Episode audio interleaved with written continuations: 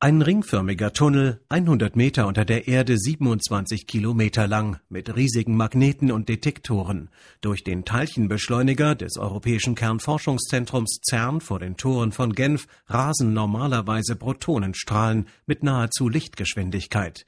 Kleinste Teilchen werden bei hoher Energie zum Zusammenstoß gebracht.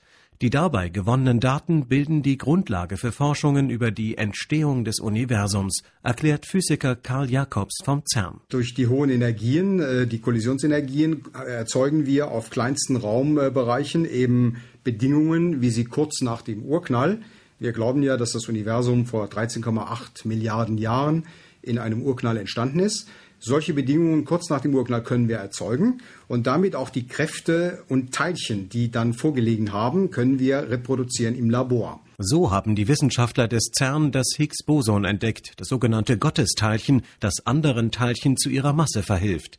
Doch derzeit ist der Teilchenbeschleuniger abgeschaltet. Er soll gewartet, repariert und teilweise erneuert werden, erklärt Karl Jacobs, der Leiter des CERN-Atlas-Projekts, mit dessen Detektor das Higgs-Teilchen nachgewiesen wurde. Der Beschleuniger wird verbessert, der Beschleuniger wird mit höherer, wir nennen das Luminosität, das heißt, es ist ein Maß für die Zahl der Kollisionen pro Sekunde, die wird erhöht werden.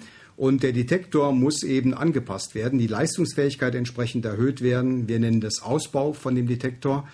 Es sind Komponenten über die letzten Jahre gebaut worden und die werden jetzt in den nächsten zwei Jahren 2019 und 2020 eingebaut, getestet und in Betrieb genommen. Zwei Jahre Wartungs- und Aufrüstungspause für den Teilchenbeschleuniger bedeuten aber nicht, dass die Wissenschaftler an der Internationalen Forschungseinrichtung zwei Jahre lang Däumchen drehen. Mit Sicherheit sind wir nicht arbeitslos, betont Karl Jacobs und verweist auf die gewaltige Menge an Daten, die in den zurückliegenden Jahren bereits erhoben wurde und die nun analysiert werden muss. Da stehen zwei Physikthemen in ganz klar im Vordergrund.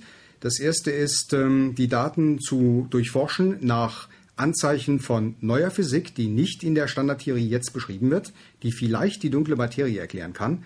Und ein zweiter wichtiger Aspekt ist, das neu entdeckte Higgs-Teilchen sehr präzise zu vermessen, die Eigenschaften zu bestimmen, äh, die vielleicht auch Hinweise geben können auf äh, neue Physik. Wenn der Teilchenbeschleuniger nach der Rundumerneuerung wieder hochgefahren wird, dann sollen die Protonenstrahlen mit noch mehr Energie auf Kurs gebracht werden. Statt bislang mit 6,5 Billionen Elektrovolt dann mit 7 Billionen.